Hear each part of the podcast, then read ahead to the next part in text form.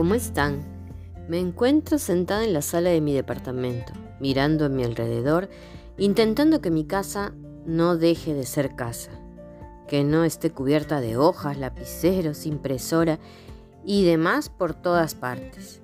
Y como me contaba mi amiga, que intenta que su sala no se convierta en un gimnasio para sus hijos.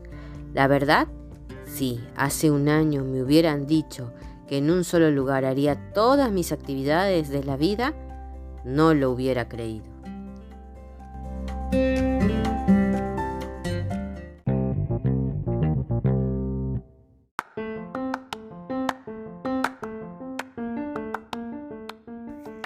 En realidad, luego de casi un año de estar en casa, creo que el mayor reto ha sido administrar el tiempo en el trabajo, la familia, la vida social y lo personal. Lo interesante es que en el 2020 el 51% de consumidores dijo que priorizó el tiempo para sí mismos.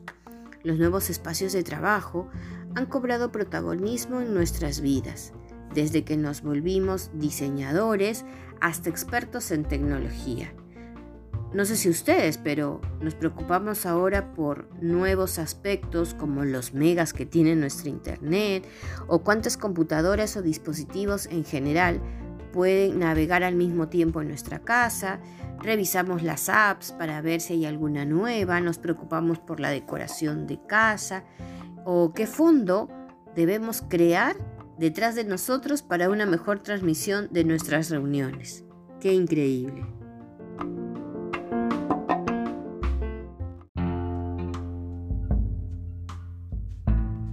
Para los emprendedores nos ha llevado a optimizar nuestro presupuesto, pues ya no nos tenemos que preocupar por tener la oficina implementada o alquilar un coworking para tener un espacio donde recibir a los clientes.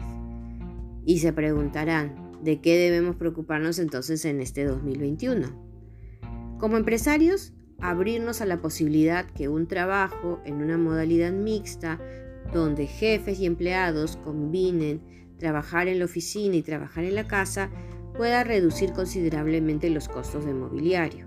Y para el trabajador también reduciría sus costos de tiempo de traslado, que hoy en día en muchas ciudades resulta caótico.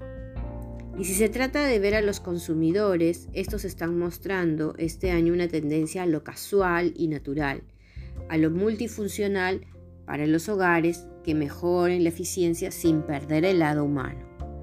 Si bien han gastado en el 2020 el 42% de su presupuesto en alimentos, este año 2021 lo van a hacer, pero con moderación, así que debemos preocuparnos en seleccionar qué ofrecerles.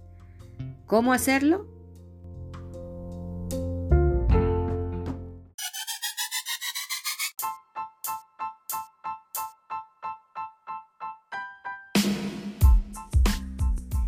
Es momento de innovar.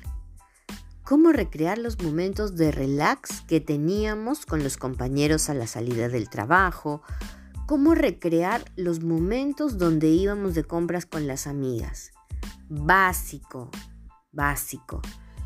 Mantenerse conectados con sus consumidores, haciéndolos participar de manera interactiva y recordar siempre que el negocio es la gente es con ellos con quienes debemos poner atención como grupo de interés. Ya sé, me van a preguntar, ¿por dónde empezamos? Tenemos los pagos digitales a través del teléfono que la verdad ha venido para quedarse. No hay vuelta atrás y permiten pagar desde un smartphone con aplicaciones simples e inteligentes. Y bueno, la moneda digital a través de lo que se le llama las billeteras trae de la mano atributos como seguridad y comodidad. Dicho todo esto entonces, lo podemos resumir en dos tendencias más a considerar esta semana. Uno, nos enfrentamos a nuevos espacios de trabajo que buscan quedarse en nuestra vida. Y dos, nos encontramos inquietos por todo lo que vivimos.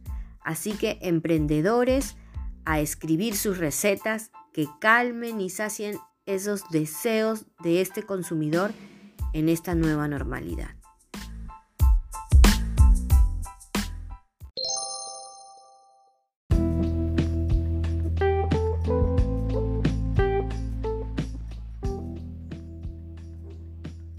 ¿Quieren saber qué les contaré la próxima en el traje de hoy?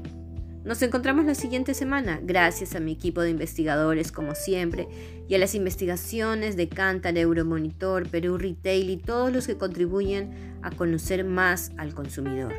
Soy Erika Sano, dirijo Enfoque, Marketing y Consultoría. Hasta la próxima.